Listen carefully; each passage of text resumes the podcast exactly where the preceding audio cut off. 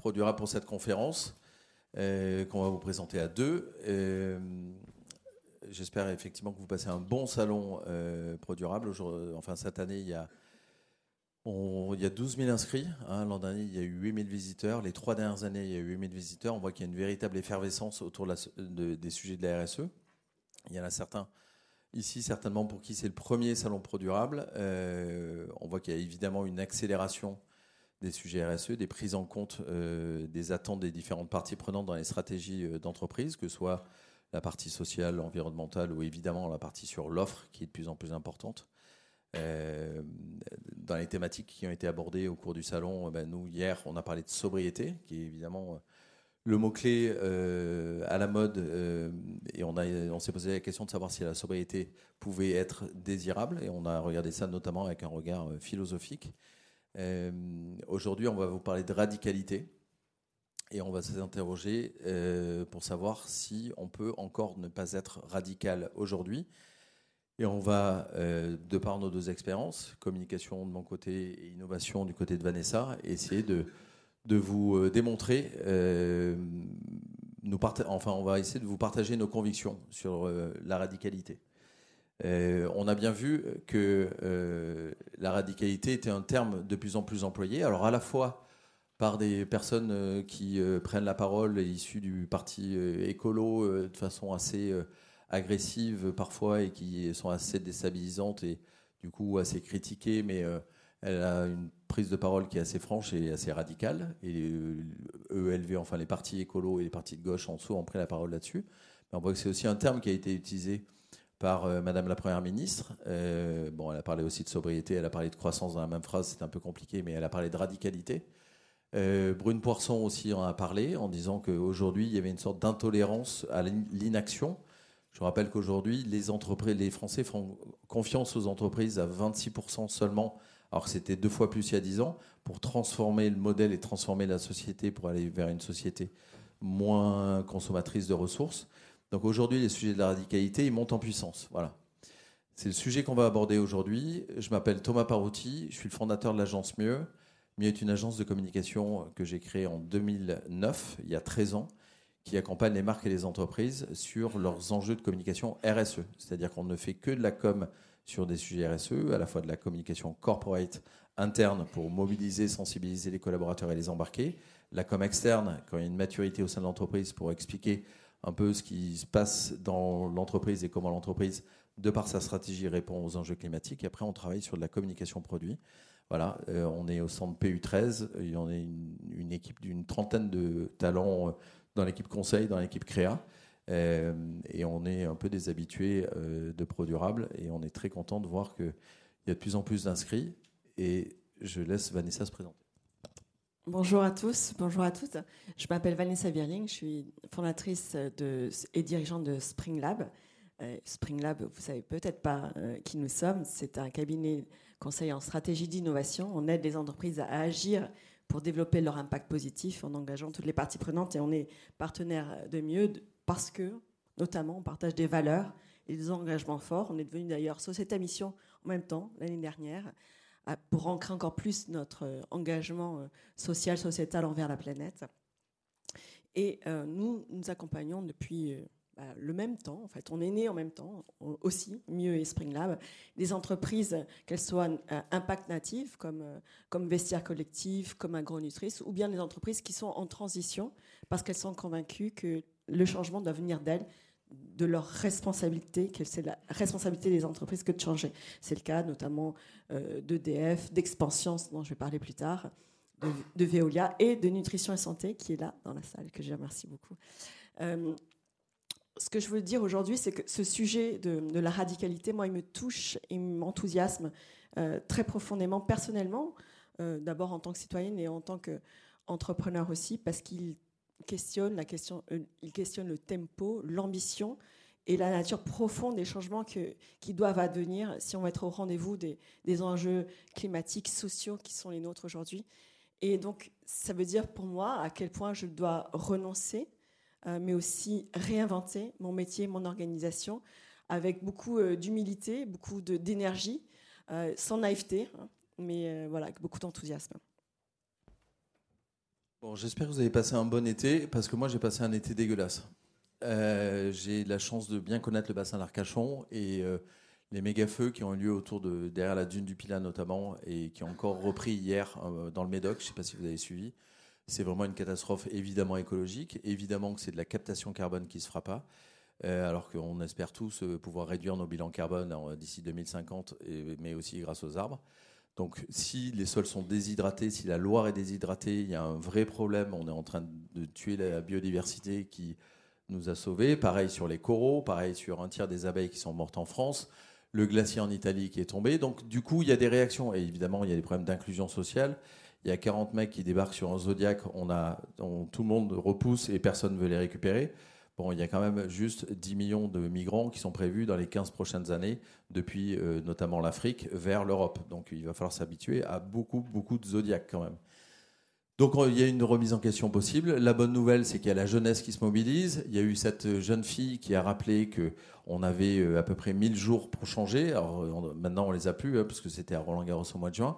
Il y a des étudiants, et c'est leur droit, et moi je les écoute, même si je suis pas d'accord avec eux, qui ont décidé de bifurquer après un bac plus 5, de sortir du marché et de dire, moi je préfère aller faire de la bière bio euh, dans le Tarn, dans une coopérative.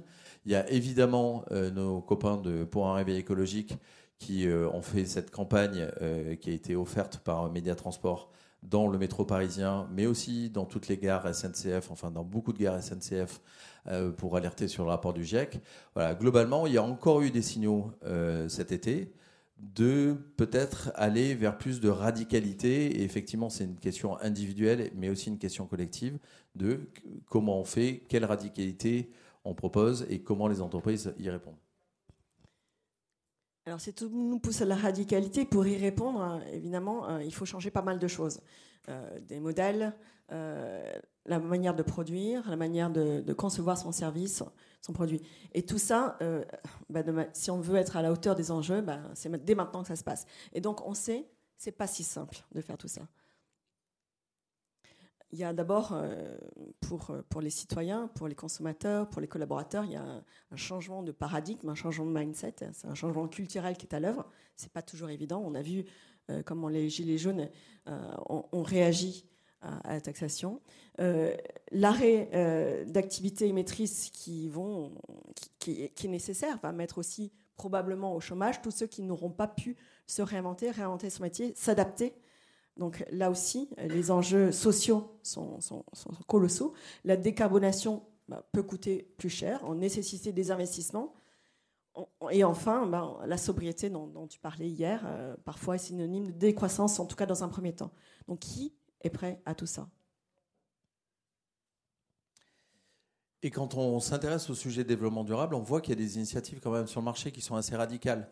Alors, il y a des étapes qui sont franchies avec, par exemple, la Banque Postale qui devient société à mission. Le statut de société à mission vous oblige vis-à-vis de vos parties prenantes et après ce que vous avez écrit dans vos statuts ben, à respecter ces statuts, cette mission, ces objectifs de mission. Je vais citer quelques exemples que moi j'ai trouvé intéressants. Par exemple, Bank Australia, qui est une, banque euh, détenue par ses euh, sociétaires, par ses clients, euh, a décidé d'arrêter le financement des prêts pour les véhicules thermiques auprès des particuliers. Donc, si vous voulez acheter une voiture diesel essence, c'est pas Banque Australia qui va vous la financer. Ils ont décidé d'arrêter cette gamme de produits qui devait certainement être rémunératrice comme tous les produits financiers, mais ils ont décidé d'arrêter ça parce que ça correspond pas au, on va dire, à l'accord de Paris.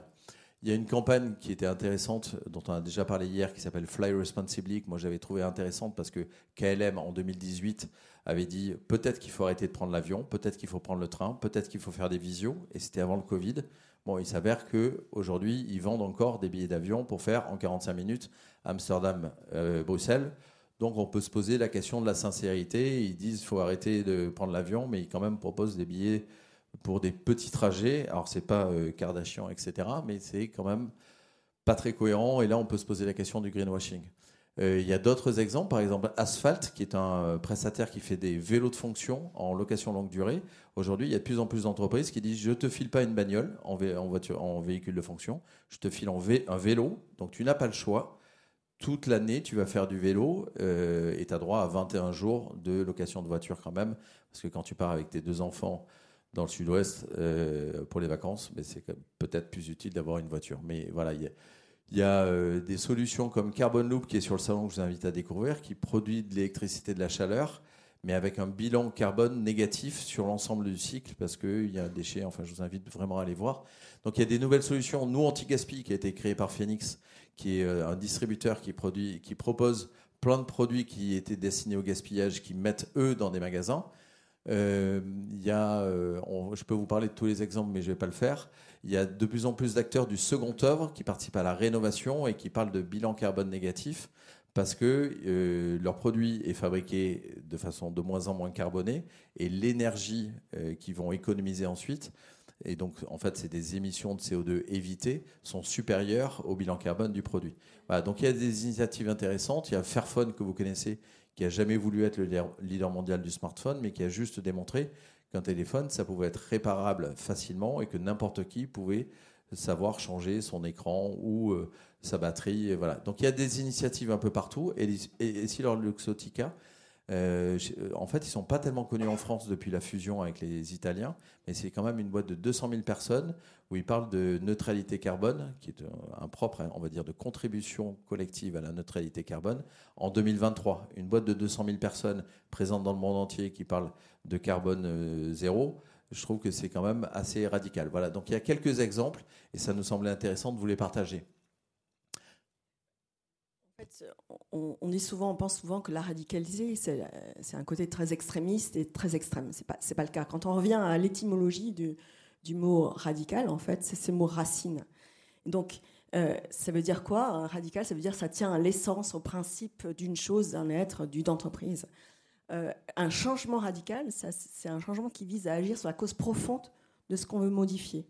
Et une action radicale, c'est une action euh, très énergique, très efficace, dont on use pour combattre quelque chose.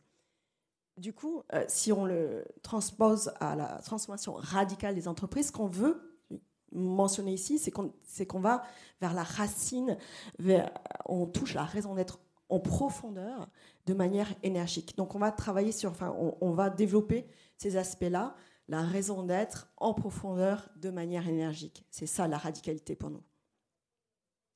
Alors pour vous, justement, parce que là on sent que vous êtes un peu endormi, il y a le repas de midi qui arrive et qui peut-être euh, vous donne des, gargouilles dans le ventre, donc on va vous permettre de vous mettre en mouvement. Alors euh, on vous pose une question. Comment évaluez-vous le degré de radicalité de votre entreprise? Si vous restez assis, c'est que la radicalité, bof, bof, enfin, en tout cas, vous pensez que votre entreprise ne l'est pas du tout. Euh, si vous êtes en chemin, vous avez le droit de vous lever. Et si vous pensez que votre entreprise est quasiment pas loin du but de la radicalité totale de l'impact natif, eh bien, vous pouvez même lever les bras. Et puis alors, si vous êtes 100% radical, vous avez le droit de sauter de joie et nous donner votre 06 parce que c'est ça, c'est rare. Et qu'on cherche, on cherche ces, espèces-là. On commence le, sondage. Qui euh, est en chemin?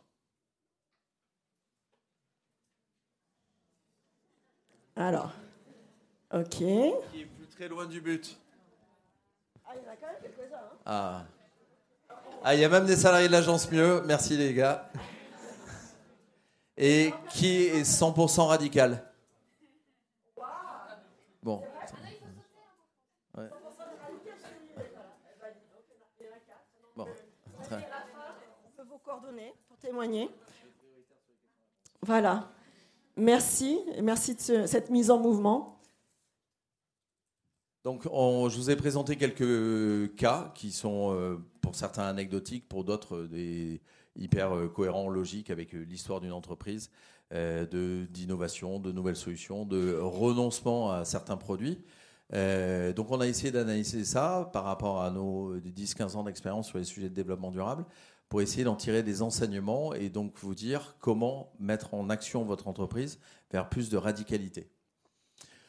Donc on vous partage nos 10 convictions. La première conviction, c'est l'ambition. C'est-à-dire que si vous n'avez pas d'ambition, si vous ne voulez pas que vous soyez une grande entreprise ou une petite entreprise, mais vous imposer comme le leader de la transition, vous n'y arriverez pas. Il faut, dans votre secteur d'activité, vous dire, je veux être euh, l'entreprise qui transforme le plus le secteur d'activité. C'est vrai avec l'exemple qu'on vous met euh, à l'écran, parce qu'il y a plein, plein de choses qui sont faites tous les quatre matins, j'espère que vous suivez Bertrand sur les Bertrand Siderski sur, sur LinkedIn et ses petites visio téléachat.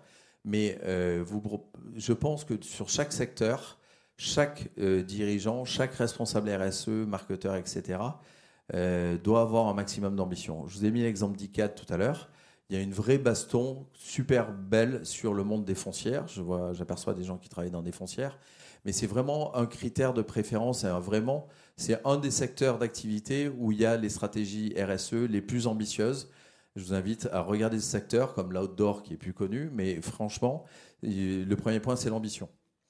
Le deuxième, c'est le courage, c'est-à-dire qu'il faut accepter le fait qu'on arrête de vendre certains produits. Et on voit certaines entreprises qui arrêtent les 20% de leurs produits, enfin, le 20% de leur chiffre d'affaires qui est non euh, RSE compliant, on va dire, qui n'est pas inclusif, qui ne préserve pas l'environnement. Et on s'aperçoit que ces entreprises, l'année d'après, elles font plus de chiffre d'affaires après avoir viré 20%. Voilà. C'est l'exemple de Biocop, que j'ai déjà cité hier. Euh, ils perdent 3% de clients en arrêtant de vendre des bouteilles d'eau, mais ils gagnent 15% de, de clients. Ils gagnent plus de clients en arrêtant de vendre un produit. Le troisième, c'est la créativité. Alors, euh, c'est pour ça que la communication a un rôle à jouer aussi là-dedans, mais il faut annoncer de façon un peu différente. Parce que si on présente son bilan carbone sur son site internet en disant je vais être ambitieux, je vais être courageux, je vais faire ça, etc., mais s'il n'y a, que des chiffres, on sait bien qu'aujourd'hui, les. Euh, euh, des PEF, les rapports RSE, etc., ils ne sont pas téléchargés, ils ne sont pas lus, et pourtant ça demande énormément d'efforts. Donc ça veut dire qu'il faut faire, il faut être créatif, il faut avoir un nouveau ton.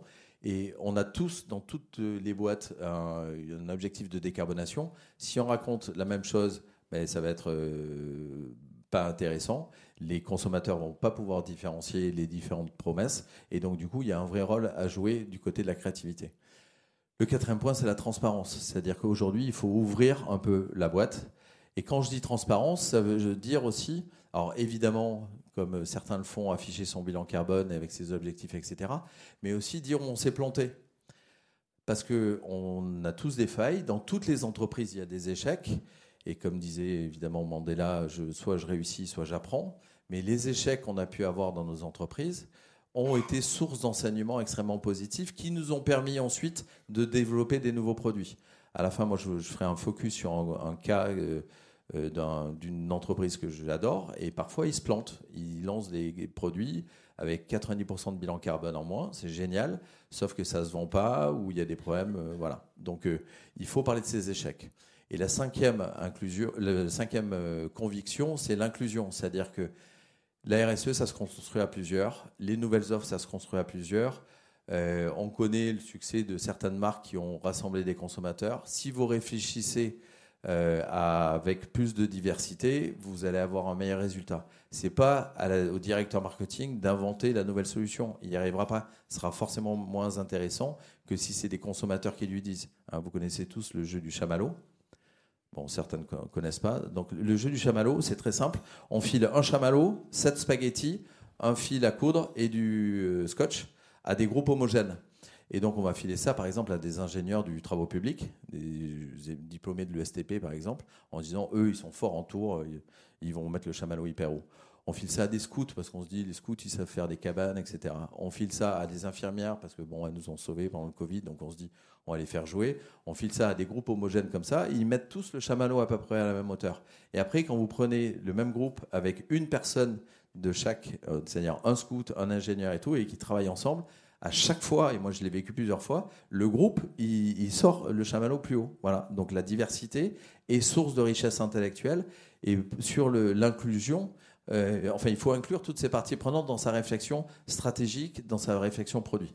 Donc ça, c'est la cinquième conviction.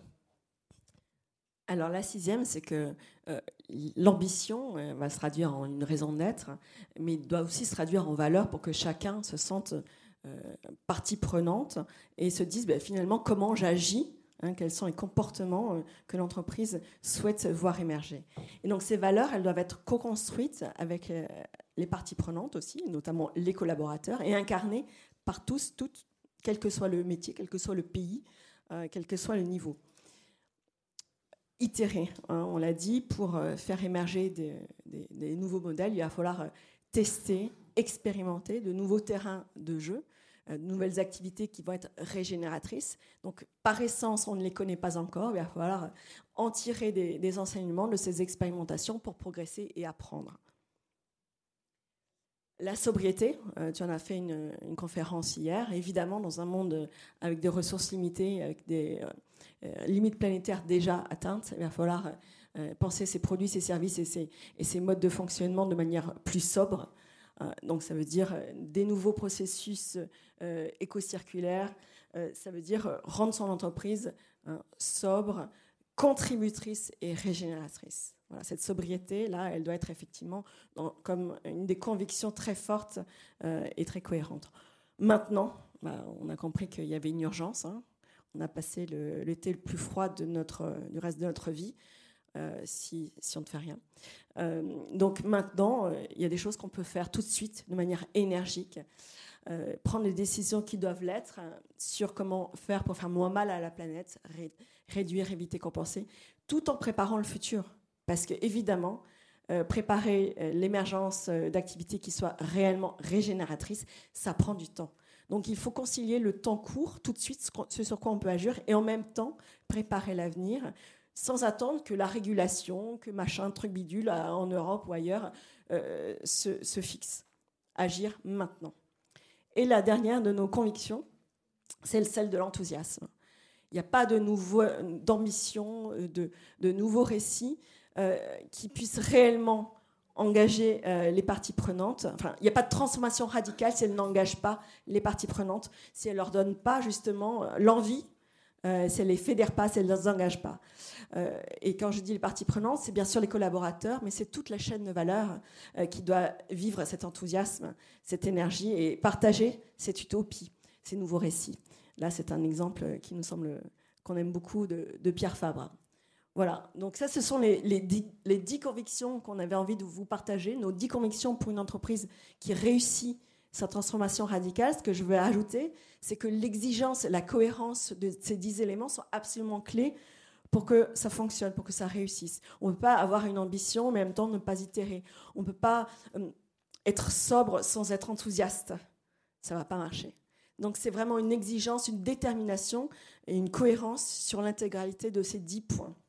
Donc, si on, les, euh, les redit, ambition, courage, créativité, transparence, inclusion, valeur, itération, sobriété, maintenant et enthousiasme, ça fait activisme. En fait, c'est à ça qu'on vous invite. C'est à, euh, ça, c'est à l'activisme qu'on invite euh, vos sociétés, vos entreprises et puis vous-même parce que ce sont nos convictions qui sont forgées par des années d'expérience euh, pour réussir une transformation profonde et radicale de vos entreprises pour qu'elles puissent réellement développer de l'impact positif pour la société et pour la planète. Et puis, la préférence de marque. juste dire aussi que, évidemment, notre conférence, on l'a voulu un peu ambitieuse, créative, etc., et co-construite, et merci à toutes les équipes de Spring Lab et de Mieux qui ont participé à co-construire ces exemples. C'est-à-dire, il y a deux fois 15 ans d'expérience sur le sujet de développement durable, plus toutes les expériences de toute l'équipe. Voilà, on a suivi le process. Euh, Je continue la conférence. Après, évidemment que c'est difficile. Euh, et si vous êtes dans, un, dans une entreprise qu'on appelle maintenant euh, Sustainable Native ou Impact Native, évidemment que c'est plus facile de proposer une nouvelle valeur, une nouvelle chaîne de valeur, des nouvelles offres. Et quand on est dans une grande entreprise, forcément, qui est très carboné, forcément, c'est très difficile. Donc, euh, il faut euh, se mettre en chemin tout de suite, euh, maintenant, avec les différentes convictions qu'on vous a partagées. Parce qu'on sait en plus que ça fonctionne, c'est-à-dire que vous avez fait attention, tous les cas qui ont été présentés sont des entreprises qui vont très bien et qui réussissent dans leur transformation et qui arrivent à lier un moindre impact, moins d'externalités négatives sur les sujets de, d'environnement, d'exclusion, etc., mais qui sont aussi des entreprises dynamiques. Hein. Si je reprends l'exemple de Carrefour, le fait de vouloir être le leader de la transition alimentaire, ben, en fait, la bourse salue ça, il y a des bons résultats, et Bompard est très content, et le VRAC a fait plus de 25%, le bio a fait, l'an dernier, bon, c'est ralenti, il y a un coup d'arrêt cette année, mais le bio était hyper dynamique. Donc voilà, tous les exemples qu'on vous a montrés, c'est vraiment des entreprises qui vont bien, qui sont saines, qui, sont, euh, qui gagnent des parts de marché. Donc maintenant, on va faire un focus sur deux entreprises, deux entreprises qu'on connaît bien et qu'on aime beaucoup, dont on est très admiratif.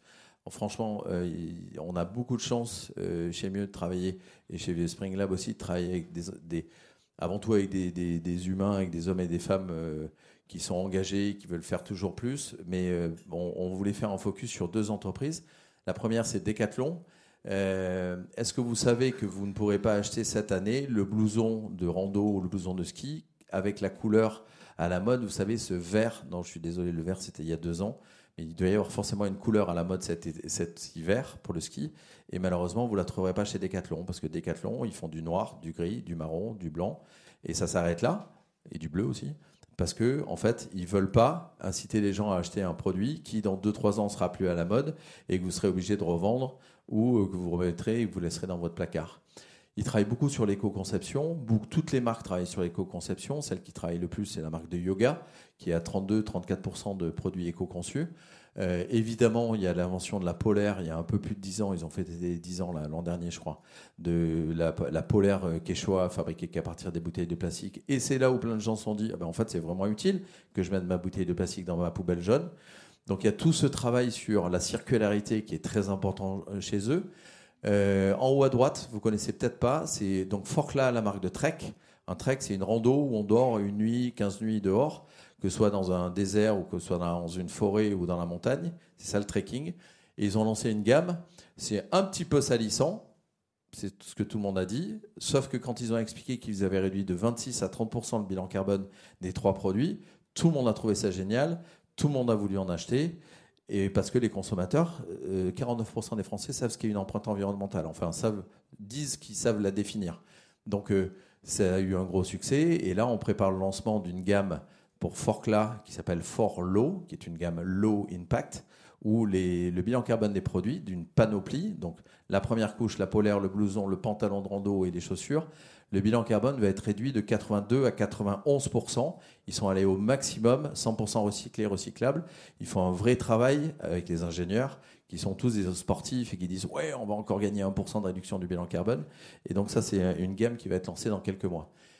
Ils travaillent beaucoup sur la réparabilité. Alors, il y a des gens chez Decathlon qui peuvent réparer vos tentes ou ils font des tutos euh, au niveau des marques sur YouTube pour vous expliquer comment vous pouvez réparer vos chaussures de rando, votre tente, etc.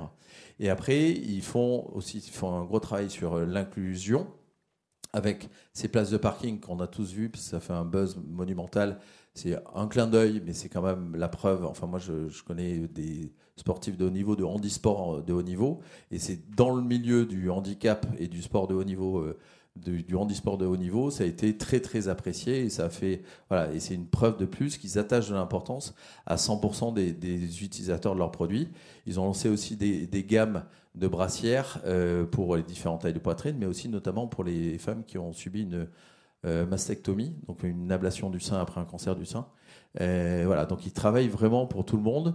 Et tout ça est possible, évidemment, sur Co-Création, qui est le groupe de co-création avec tous les consommateurs. Quand on poste un questionnaire, on a 400, 500 réponses de consommateurs qui nous critiquent, qui, nous, qui contribuent. Enfin, c'est vraiment extraordinaire ce, club qui est hyper actif. Si vous avez la carte de feed et que vous dites que vous êtes fan de Quechua, enfin de randonnée, euh, vous allez recevoir plein de questionnaires, vous allez pouvoir contribuer. C'est vraiment très actif, très positif et c'est très très utile pour les équipes marketing.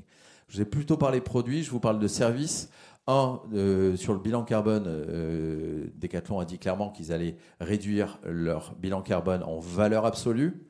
Et ça, quand même, il y a peu de gens qui le disent. C'est-à-dire que tout le monde dit je prends mon bilan carbone, je divise par le nombre de personnes, le nombre par mon chiffre d'affaires, et je vais essayer de réduire pour faire mes petits efforts et réduire mon bilan carbone petit à petit.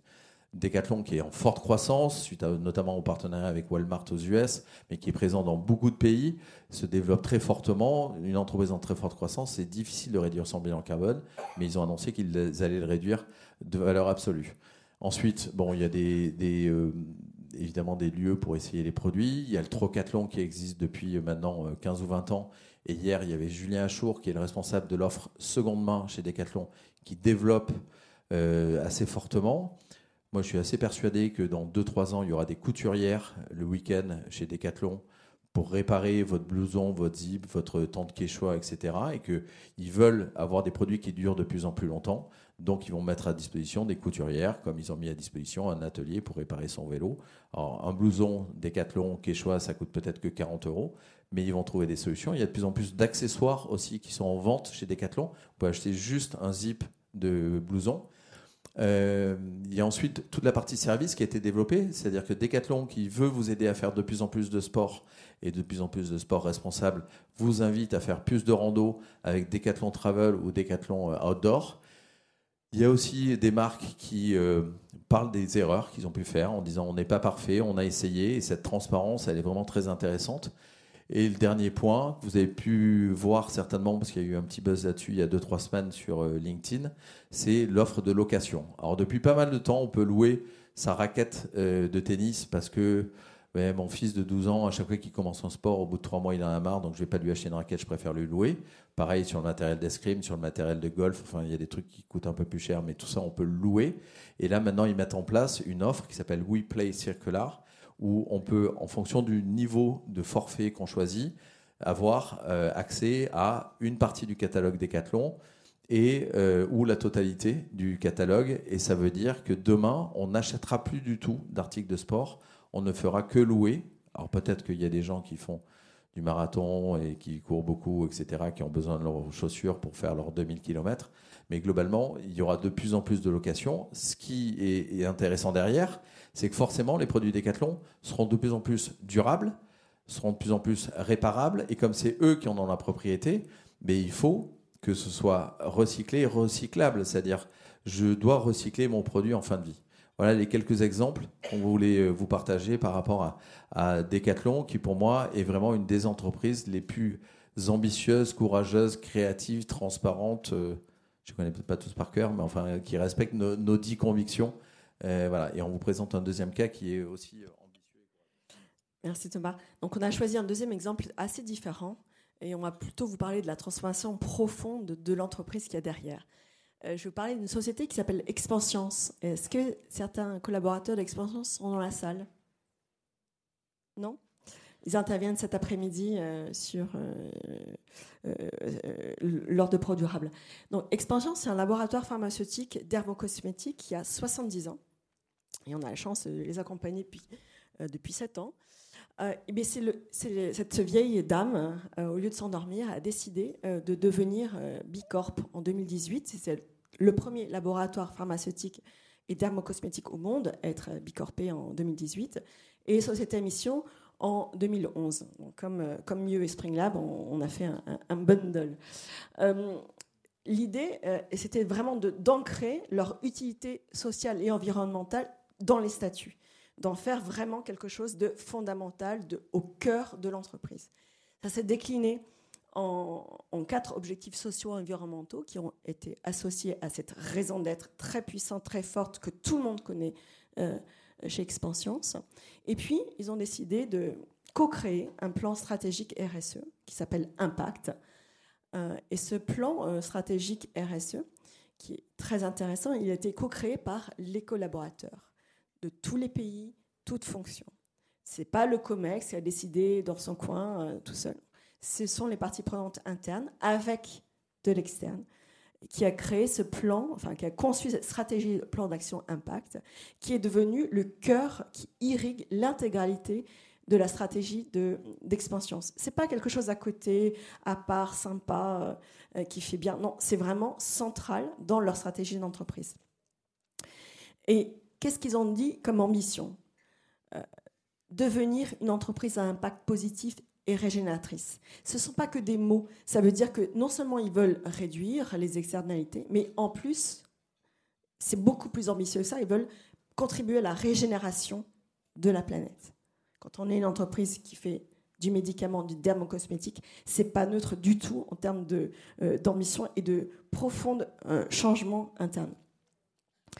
La gouvernance, alors tout ceci était possible parce qu'à la tête de l'entreprise, il y a un, visionnaire qui a posé une ambition extrêmement forte dès le début et qui porte lui-même ses, convictions, euh, qui s'appelle Jean, paul Berthomé.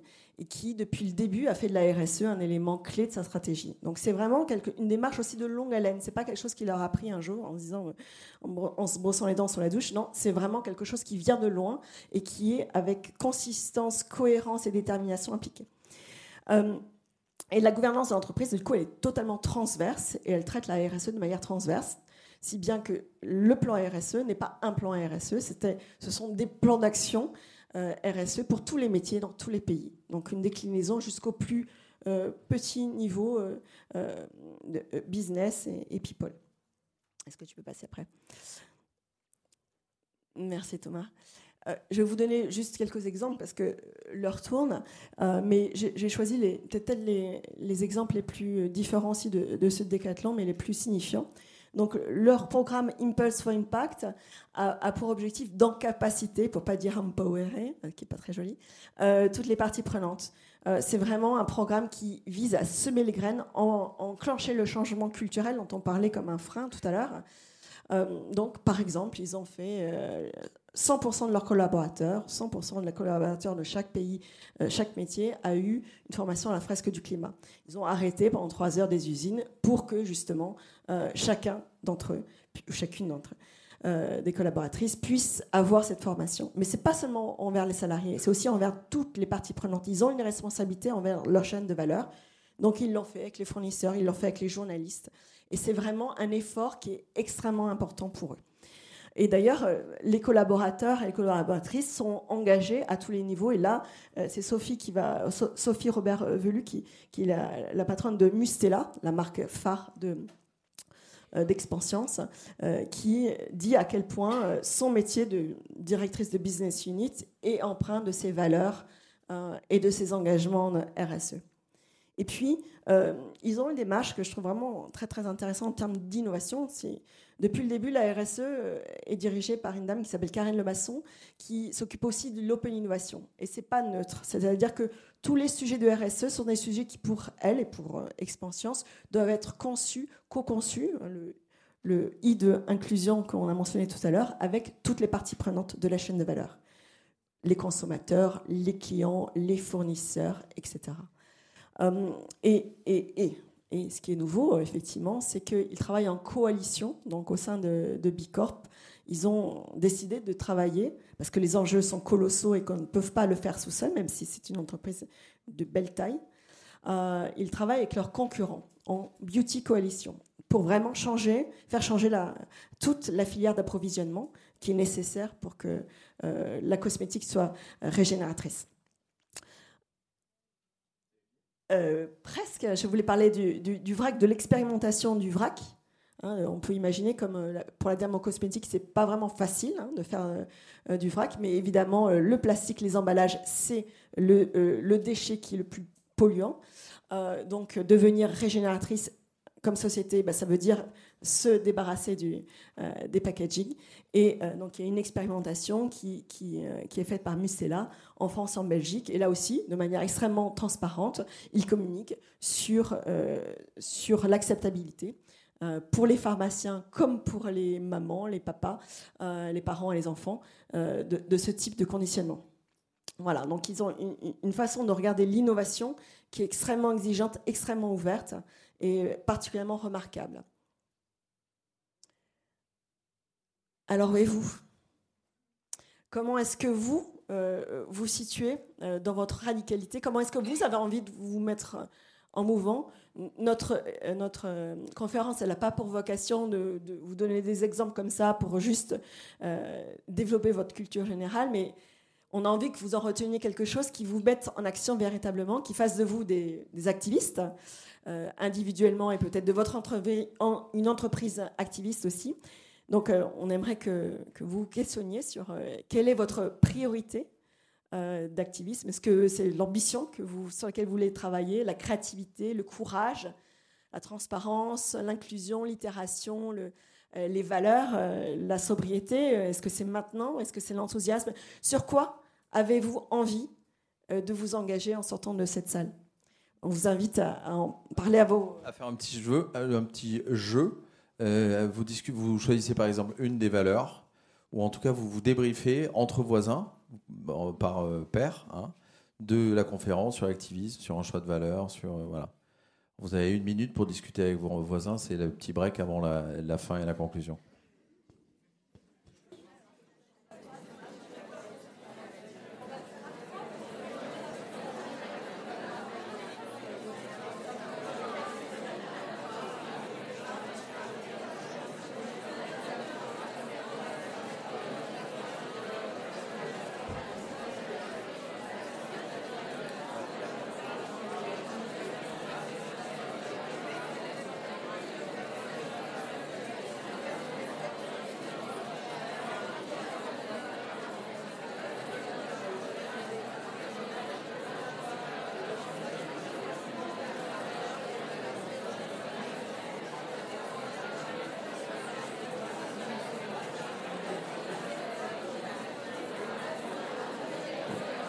Voilà, c'était le, petit break avant la conclusion.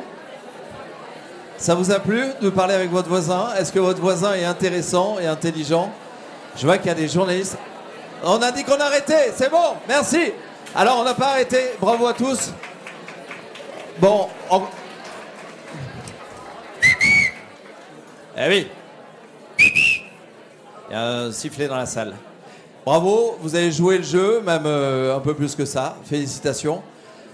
En conclusion, ce qu'on voulait dire, c'est qu'en fait, euh, nous, on croit beaucoup euh, aux entreprises activistes. On est persuadé que ça va participer évidemment à de plus en plus d'engagement et participer à une partie de la résolution des problèmes du dérèglement climatique et de l'exclusion. Donc il faut absolument que votre entreprise devienne activiste. Il faut que tout ce que vous fassiez et retenez bien ces lettres, parce que je pense que la prochaine fois que vous allez prendre une décision, si vous la passez au filtre de ces dix lettres et de cet activisme, vous allez peut-être euh, prendre une autre décision. Voilà. Et évidemment, l'activisme, il est dans votre entreprise, mais il est avant tout personnel. C'est-à-dire que euh, n'y a pas très longtemps, à la réunion du C3D au, campus euh, début juin, il y a un militant de dernière rénovation qui est venu et qui nous a rentré dans l'art. Il y a 200 directeurs RSE de grandes boîtes et, c'était vraiment euh, agressif, anticapitaliste, enfin voilà. Et je pense qu'il faut qu'on soit tous des activistes, des révolutions dans nos entreprises.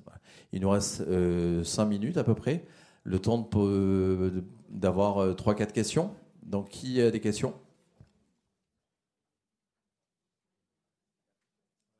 Bonjour, merci pour cette présentation avec plein d'exemples qui donnent envie.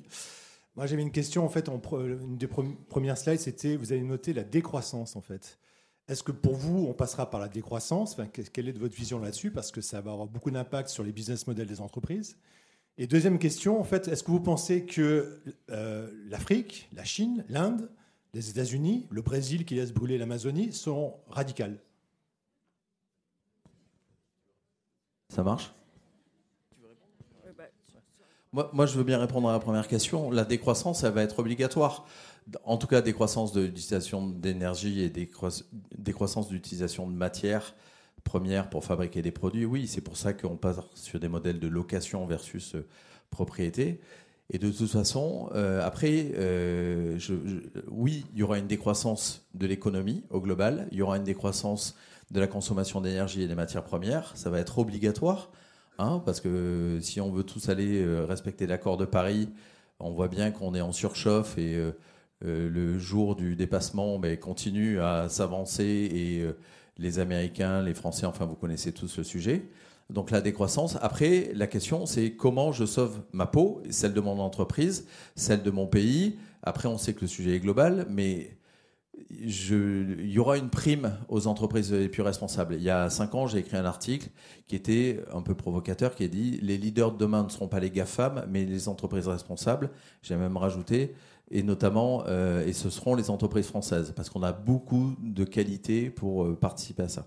Donc, euh, Patagonia, qui a fait x5, je suis désolé, je suis obligé de le citer parce que c'est l'exemple le plus connu, qui dit Don't buy des jackets. Et dix ans après, ils ont fait x5 en chiffre d'affaires. Il y a un marché de l'outdoor qui va décroître. Par contre, il y a des entreprises qui vont maintenir ou gagner des parts de marché et d'autres, évidemment, qui vont disparaître, un peu comme ce qui s'est passé avec le digital. Voilà pour répondre à la décroissance. Mais la décroissance au niveau macro, évidemment qu'elle va exister. Après, sur la question de les pays, est-ce que tous les pays vont jouer le jeu? Est-ce qu'il faut attendre que tous les pays jouent le jeu pour agir maintenant? Je sais pas. En fait c'est ça. Si on attend que tous les signaux soient ouverts, on va y arriver. Donc euh, voilà, c'est maintenant. bien sûr, on pourra toujours se dire la Chine, le Brésil, qu'est-ce qu'ils vont faire? Voilà. Qu'est-ce qu'on fait euh,